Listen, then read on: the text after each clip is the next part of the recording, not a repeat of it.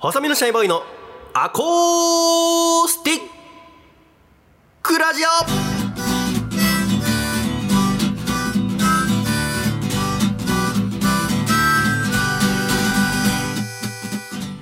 シャイ皆様ご無沙汰しております。細身のシャイボーイ佐藤孝義です。細身のシャイボーイのアコースティックラジオ。この番組は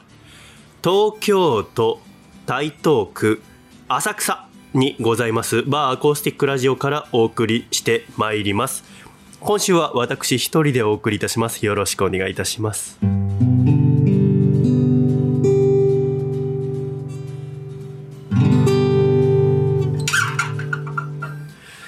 おとといアコラジッコの方が夜このバーにお越しいただきまして兵庫から出張でお越しになったお客様でしたがそうだシャイさん前回のラジオで今度家族で日光に行くってお話ししてましたけどどういう旅行でしたか？あでもラジオで聞いた方がいいや。やっぱ喋んないでください。っていうお客様がいてですね。まあ直で聞いた方が少しは面白いんじゃないかと思いましたけども分かりましたと約束したのでその話を少ししようと思いますが前回のレディオの最後に少しお話ししたんですけども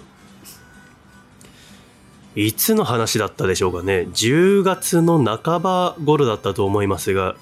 妹の里穂から連絡があって里穂が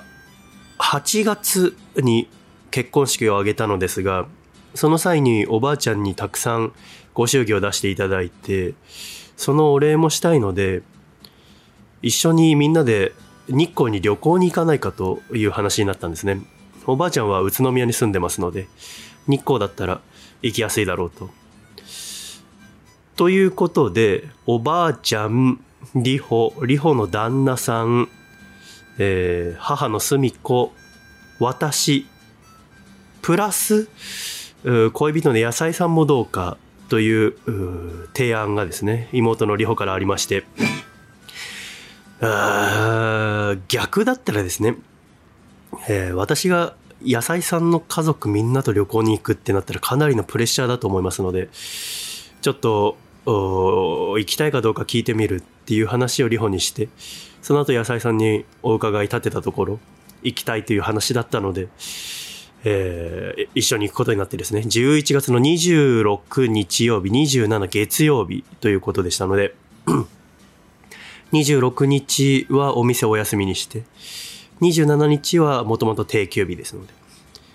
逆に、えー野菜さんは27日有給取っていただいてで26、27で行くということで準備をしていたんですね。でそこまで前回のレディオでお話ししたんですけどもいざ出発の1週間前、えー19日の日曜日にですね、えー母澄子から連絡があって旅行楽しみだねと、えー私たちは27日のお昼に宇都宮に集合しておばあちゃんと一緒に日光に行くと。でその前に宇都宮でいつも行ってる美味しい餃子屋さんがあるので餃子食べてから行くねと。だから高吉と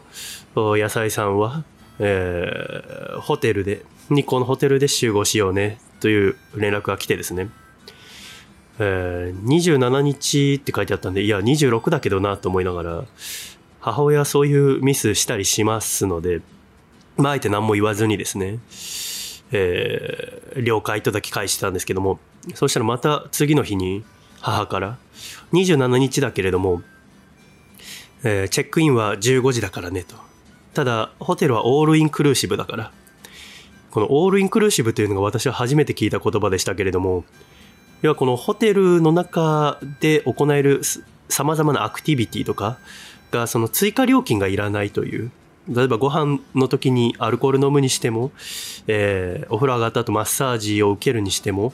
なんかこう追加料金とかなくオールインクルーシブだともう全部料金に入ってるので、えー気ままに過ごしておくれっていうのがそのホテルの方針らしいんですけども母からそのオールインクルーシブだから、もう2時の時点でいろいろ食べ物とか飲み物とかあるので、ちょっと早めに来て、えーゆっくりしててもいいんじゃないか、27日ねっていう連絡があったので、さすがに何回も言われると、私のこの、細々した性格がですね、いや、26日だけどね、って送り返したんですね。そしたら母親から電話がかかってきて、いや、26日じゃなくて旅行は27、28でしょと。月火でしょって話があって、いや違うよって、リホからの LINE を見返して、いや26日曜日、27月曜日って書いてあるよって話をして、そこで初めてですね、リホがあ私に間違った日にちを伝えてたということが分かったんですね。そこからが大変で、もう慌ててリホに連絡して、えー、お母さんにその旅行の予約表とか見せてもらったら27、28になってるけど、リホは僕に26、27で伝えてるよっていう話をしたところ、やっちまったと。えー、値本当にやっちまったって話になってですね。伝え間違えてたと。じゃあ、かといって、まあ私は月曜日、火曜日がお店定休日ですので、27、28でも平気なんですけども、野菜さんはさすがにもう6日前になると有給もう1日追加で取ることは難しいので、ああ、もうこうなったら、あ私と野菜さんの部屋だけキャンセルして、えー、リホたちで行ってくればっていう話をしたんですけども、やっぱりキャンセルするにしても、もうキャンセル料金が発生すると。で、えー、1人1泊3万円の、で、キャンセル料金が30%となるとなかなかの額だなってことになってですね。で、リホがホテルの方に確認して、リホはなんかこう日程変えられるらしいので、みんなで26、27にできないかと、日月に変えられないかと聞いたところ、まあ、変えられないこともないけれども、えー、どうしてもその日にちずらすにしても全員分のキャンセル料金が必要になるとそしたら5人分の結局あのリホの旦那さんは行けないことになってコロナに先月かかって有給使い果たしてしまったということで、えー、5人分のキャンセル料金はお支払いいただきますということになってですね。でやっぱりじゃあもう私と野菜さんだけキャンセルするかっていう話になったんですがそこで澄子がですねあの、ホテルにどうやらメールを打ったらしくて、あの、91歳の母と、えー、娘と息子と息子の恋人と初めての旅行なんだけれども、私の娘がちょいとミスを犯してしまって、えー、このままだと一緒に行けないんですのような、えー、おそらくメールを打ってですね、母澄子は、あの、文才があるので、どうやらそれがホテルの方の胸に響いたらしくてですね、キャンセル料金とかなく、ホテルの方のご好意で、えー、全ての部屋を、えー、26、27にすることができて、で、みんなで、えー、なんとか一緒に旅行に行けるということが決まったのがもう旅行に行く2日前とかだったわけで、もう私としてはですね、もう旅行に行く前から疲れ切ってしまったところからのスタートだったんですが、そして26日の昼前ですね、えー、東武浅草駅から日光までは1本スペーシアという電車に乗って、えー、1本で日光まで2時間ぐらいですね。かけて特急で行きますので浅草から電車に乗って、えー、野菜さんと2人で日光に着きで歩いてそのままあ東照宮に行ってですね。その東照宮までの道のりもすごく道が舗装されていて、私は初めて歩いたんですけども、どうも様々なお土産屋さん、やっぱ漬物だったり湯葉が特産品ですので、が置いてあったり、えー、美味しいワッフルのお店だったり、あと猿の形をしたたい焼きのような、えー、スイーツを食べたり、非常に楽しんだんですが、何が一番楽しかったかっていうと、あの、あるお店の前通りかかったらそのお店の中であのお笑い芸人の R 藤本さんことベジータと野沢雅子さんがですねロケしていてですね野沢雅子さんに扮したお笑い芸人の方がですね、えー、それがすごい面白くてですね、えー、野沢雅子さんがベジータよりもずっと大きいんですよね。おそらく180センチ以上あると思うんですけどもそれ外から見て、えーすごい楽しかったのが、えー、1日目の一番の私のハイライトなんですけども、そんなベジータと野沢雅子さんを見てウキウキ気分で、えー、日光東照宮まで歩いていき、で、よくありますよね。あの観光地で、あの、写真撮りますよっていうオフィシャルの。で、その場で印刷してくれて、で、私最近あれ必ず撮るようにしてるんですよね。あの、撮っていただいて、で、1000円とか1500円で、その場で印刷してもらって売ってもらう、こう、台紙付きのやつ。あれが私すごい好きで、野菜さんはもったいないからいいって言ってたんですけど、思い出だからって言ってですね、あの、無理言って一緒に並んで、陽明門の前で撮っていただいたんですけど、撮り終わった後にですね、あの、高吉くん、すごく並んでる人たちにクスクス笑われてたよっていう話を、その後受けて、僕全然気づかなくてですね。そしたらその日の夜、インスタグラムのダイレクトメッセージ見たら、あの、東照宮に来て、えー、写真撮る列に並んでたらシャイが恋人と一緒に並んでるの見てすごくほんわかした気分になりましたっていうメッセージを受けて、あ、この方だと思ってですね、えー、どこで誰と会うかわからないななんてことを思ったわけでございますが、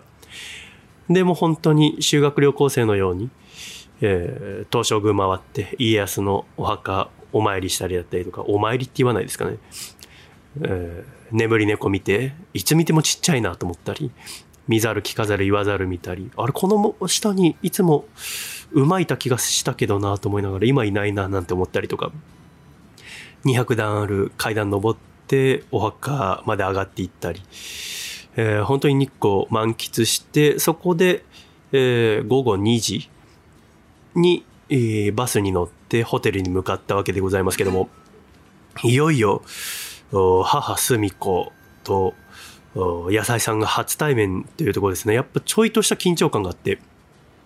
えー、私としてはまあ、なんとかその野菜さんに楽しんでいただきたいっていう、わざわざ本当に、えー、会社お休みしてまで来ていただいて、母さんが私の恋人に会うっていう経験がほぼないので、どういう反応するのかよくわからなくてですね。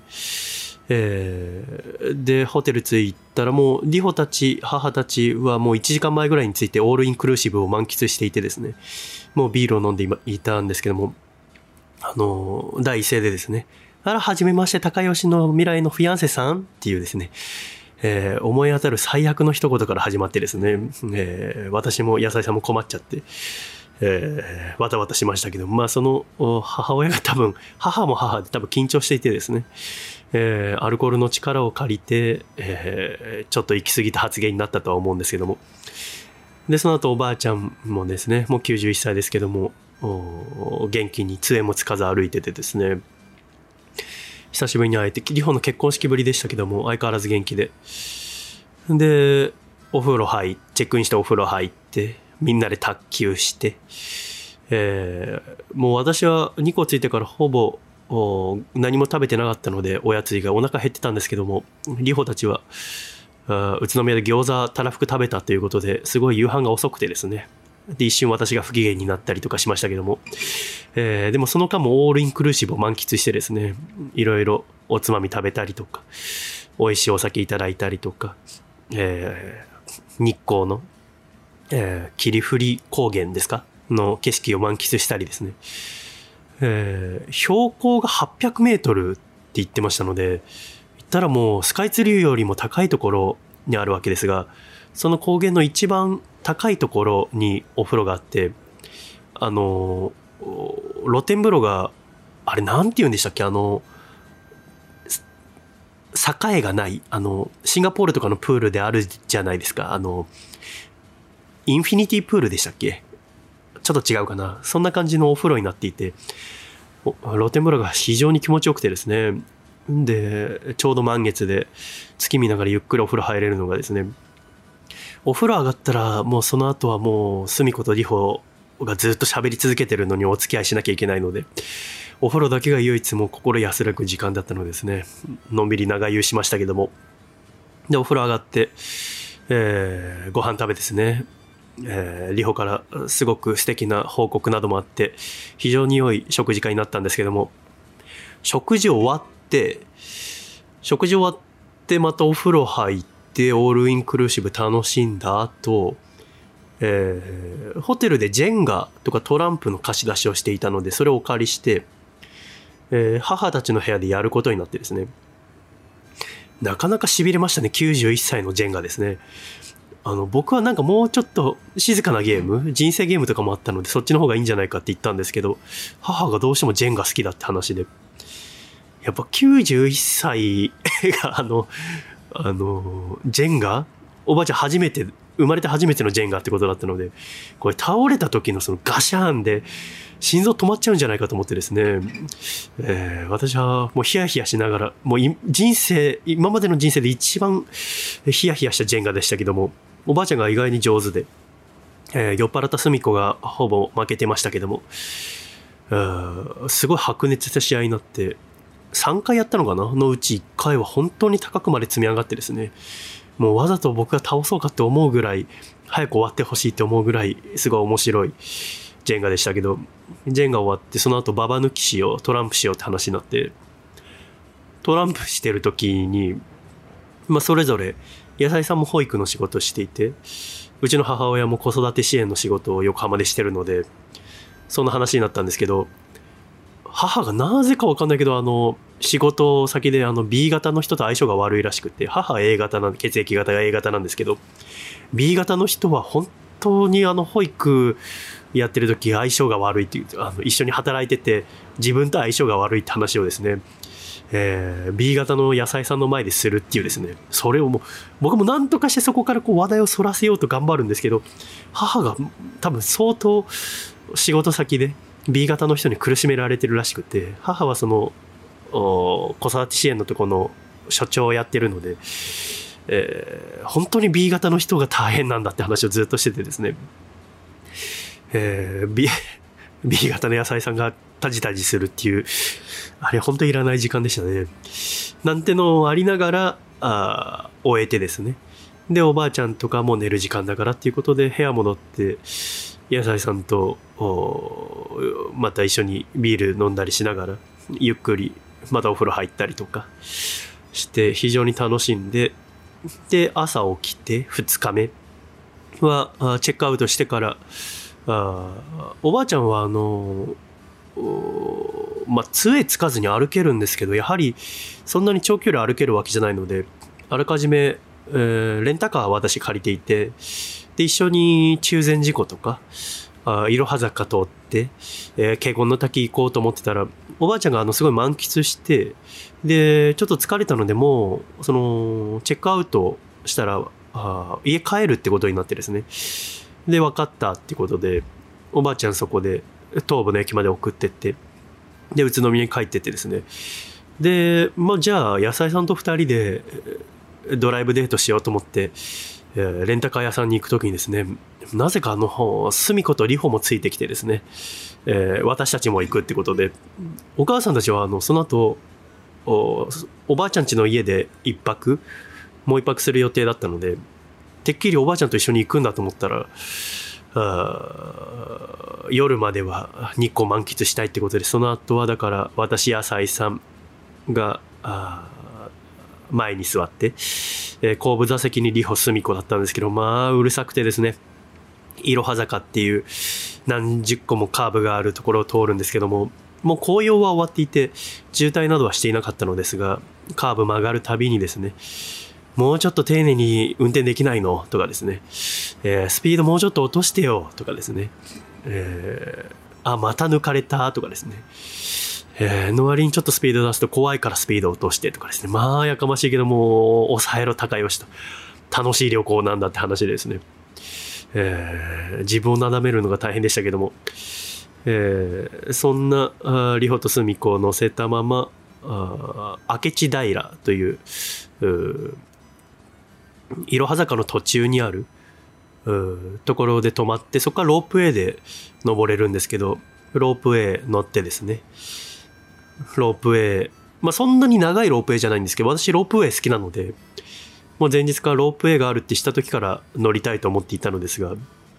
ロープウェイ乗って展望台見て降りてきて、えー、リホとスミコの第一声、これで往復1人1000円、4人で4000円は高いねって言って文句言ってですね、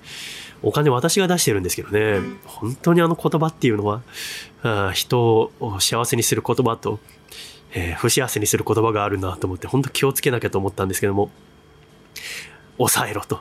えー、ニコニコして何とかしてこの旅を終えるんだと思いながら、その後、中禅寺湖まで降りてって、えー、湯葉そばを食べたいという野菜さんの申し出を母隅っこが跳ねのけ、えー、大人気のとんかつ屋さんでヒレソースカツ重を食べるというですね。で、食べきれなくて私が食べてお腹いっぱいになるって気持ち悪くなるというですね。えー、非常に楽しい昼食を通り、で、その後、えー、リホが日光のスイーツを満喫したいというので、えー、東照宮の周りに戻ってから太遊院という、えー、徳川三代将軍の家光が眠っているところに行ってですねあのそこにはあの最強の浜屋という浜屋があって、えーまあ、リホもこれからいろいろあるということもあってその最強の浜屋をリホに買ってあげたいっていうことを母が言っていたのでその最強の浜屋をもらいに太陽院に行きでまた日光観光楽しんで結局夜5時ですかね。夕方5時に車を返して、えー、浅草に戻ってきたというのがあ旅行2日間の流れでございましたね。非常に楽しい旅でございました。今の話聞いて楽しそうだとあんま思わない可能性がありますけども非常に楽しくてですね。私もリフレッシュできてまた機会見つけてやっぱりおばあちゃんが一緒っていうのじゃなければこうしてお店を休みにしてまで旅行行かなかったと思うんですけどもたまにはこうして時間とってゆっくりするのも大切だなと気づかされた旅でもありました。えー、兵庫からお越しのお客様、えー、楽しんでいただけましたでしょうか？これがあの、私の日光旅行の一連の流れでございます。なかなかあの、ちょっと鼻が詰まっていてですね、お聞き苦しいかもしれません。申し訳ございません。体調を崩しまして、昨日からですね、えー、体調を崩してしまったんですけども、あのー、今日私が一人で喋ってるのはですね、本当は相乗りに一緒に旅してたウェディングくんという子がいて、その子が浅草でもう何年になるだろう ?5 年ぐらい ?4 年ぐらいかな人力車を引く車夫をしていて。で、同時にその人力車の歌を歌うユニット、東京力車というユニットもやって歌も歌ってるんですけども、その浅草の先輩のウェディングくんをお呼びして、えー、いろいろ浅草について勉強させてもらおうっていうラジオを作ろうと思っていたのですが、ウェディング君のそのユニットのマネージャーさんがコロナに2週間前ぐらいにかかってしまって、で、それで大事を取って収録見送るっていう話になってて、えー、今回一人で喋ってるわけなんですね。おそらく来週のゲストはウェディング君、来週か再来週のゲストはウェディング君になると思うんですけどので、楽しみにしていただきたいんですけども。言ったら、あの、笠倉君にお願いすれば、あの、すぐ来ていただけるとは思ったんですけども、私と笠倉くんで、えー、話して決めたこともあってですね、あの、これからできることならば、ずっと続けていきたいっていう中で、やっぱり、えー、私と笠倉くんはこう、同じ目標があるから一緒にはいますけども、なんて言うんでしょう、ラジオ以外ではなかなか一緒に遊んだりはしない。要はあの、友達関係ではないのでですね、えー、これからずっと一緒にいるためにだ、だいたい月に1回、多くても月2回ぐらい会うことにしようと。毎週のように会ってたらお互いへのこう不満も溜まっちゃうかもしれないのでって話をしてたんですけども、それもあって最近は月に1回もしくは2回の収録にしてましたが、この1ヶ月ですね、えー、娘さんを連れてきたことが1回、で、その後すぐ次の週にラジオの公開収録。で、先週、笠倉くんが友達を連れてこのバーにあの、来てくれて、で、3回。で、今週ってなると、この1ヶ月でもう4回会っちゃうことになったので、ちょっとこれは、あ今回は一人で喋ってでも、笠倉くんと会う頻度を少し減らそうっていう挑戦もあってですね、私が今回一人喋ってるわけでございます。その笠倉くんが友達連れてきたのびっくりしてですね、あんまり彼の友達の話を聞かないので、その、先週の土曜日とかでしたかね。細見さん、明日友達、大学時代の友人を連れてお店行きたいんですけども、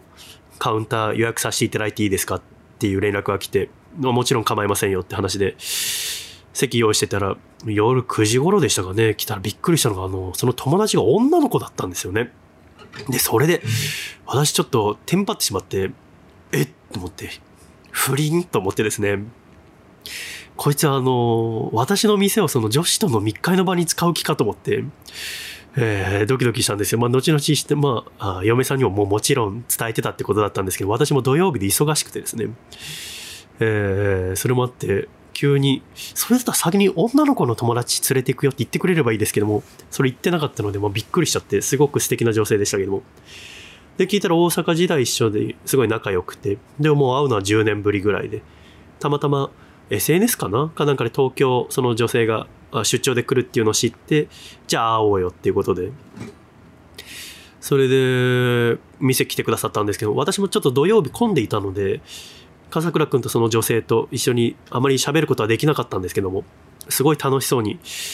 えー、笠倉君が友達と喋ってるのを見て、あすごく幸せな気分だったというかですね、なんかこう、やっぱり大人になると、まあ彼自身があの、お酒飲まないのもありますし、お酒飲まないとなかなかバーって行きにくいと思うんですけども、バーでおしゃべりする時間ってとっても楽しいのでですね、独特の雰囲気がありますし、また、このお店はおしゃべりに特化した形で私が設計しましたので、すごい楽しそうに喋ってくれていたことがすごく印象的で、あわよくばラジオ一本撮りたいなと思ってたんですけども、あそんなことの提案もできないぐらい、えー、楽しそうにしていたので、えー、今回私が一人で喋ったということになりました。えー、体調が悪くてですね、えー、まあ熱はないんですけど、鼻が詰まってちょっと、具合が悪いという感じなんですけど、非常に心地の良い具合の悪さというか、こんなの生まれて初めてなんですけども、あの、店をオープンして100日が先日経ちまして、3ヶ月ちょいですね、8月18日から。で、今私が喋ってるのが12月1日なんですが、えー、11月がですね、初めて、えー、売上目標を達成しまして、なんでかこう、かなり高めの目標を設定していたので、最初の8月、9月、10月、えー、全く届かなくて、えー、とにかく試行錯誤の毎日と倹約、節約の日々だったわけですけども、やはりあの、お客様のおかげで、あとアコラ実行の方のおかげで、えー、なんとか、新しい器具を入れたり、また、他のお店よりもいいおしぼりを置くことができたり、するうちに、えー、お客様が楽しんでいただいて、だんだん常連さんができてきて、そこにこう、初めてお越しになるお客様が加わって、えー、11月は初めて売り上げを達成してですね、えー、幸せな気分、気持ちでございます。本当にあの、えー、アコラ実行の方がですね、えー、おとといも大阪から出張でお越しになったアコラ実行の方、同い年の方だったり、京都から出張日帰りでお越しになったアコラ実行の方もいましたし、いろんな方といろんなお話聞いてですね、本当にそれが参考になって、どういうふうに、えー、やっぱりあの、相乗りをご覧になったり、初めてフラッと入った方にはいろいろ相談しにくいんですけども、やっぱアコラ実行にはですね、この店良くするにはどうしたらいいだろうかっていう相談をすごくしやすくて、で、アコラジコの方もそれに乗ってくださったおかげで、えー、100日経ったところで、一つ、まず目標を達成することができて、えー、本当に嬉しい気分。で、11 月末その日光旅行も終わることができて、で、おそらく疲れがどっと来て、えー、体調を崩したんだと思うんですけども、えー、そういういきさつもあってですね、なんか非常に、えー、幸せな気分の体調不良、えー、今日もオープンまであと15分となりましたが、今日も一生懸命お店をやろうという気分になっております。12月1日ということもあって、さっき、えー、ビルのオーナー会社の方が、検診をしに、毎月1日にお越しになるんですけども、入ってきてくださってお話ししたら、その、あ、そういうとこ気にするんだと思いましたが、あの、Google マップの評価を見たら、あ今26件評価いただいて、満点だと、こんなことはあの、他の持ってるビルで、自分たちの持ってるビルでお店いろいろやってるけど見たことないので、非常に素晴らしいですねと。えー、3年後の更新の時は家賃ぜひ、えー、上げてくださいね、なんて言われて、またまた、なんて会話をさっきしたんですけども、えー、まあもちろん評価なん、というのはその、その完璧主義にこだわってはいけませんので、いつか、あ今たまたまその、いい評価いただいているだけで、かなりお酒の提供に時間がかかってしまったりとか、えー、お客様に様々なご迷惑をおかけすることも多々あるので、本当にその温情というかですね、だとは思うんですけども、この、先ほどその会社の方に見せていただいたところだと、一昨日来ていただいたヒューゴっていうあの30歳のカナダの、カナダ人の方、えーこれから冬の間は新潟でスキーとスノーボードのインストラクターをするんだけども、今たまたま東京来てて、で、Google マップ見たら、あ浅草に楽しそうなバーがあったので、ちょっと来てみたんだっていうことで来ていただいたら、その時ちょうどその兵庫から私の2個の話聞きたくないって言ったお客様と常連のとわくんっていう、えー、お客様ががいたんですけども3人で私も含めて4人ですごい楽しく喋ってすごく楽しい夜だったんですがそのヒューゴがレビュー書いてくださってて、非常にスペシャルな夜だったと。店主はももちろんだが何よりもお客様がいいっていう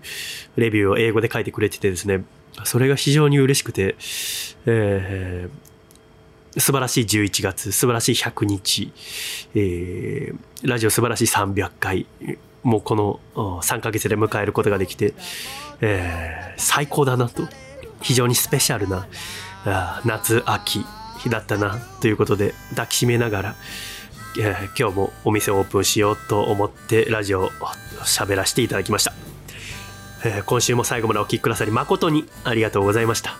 また来週笑顔でお会いしましょう。ではいくぞ！123シャイ。さよなら。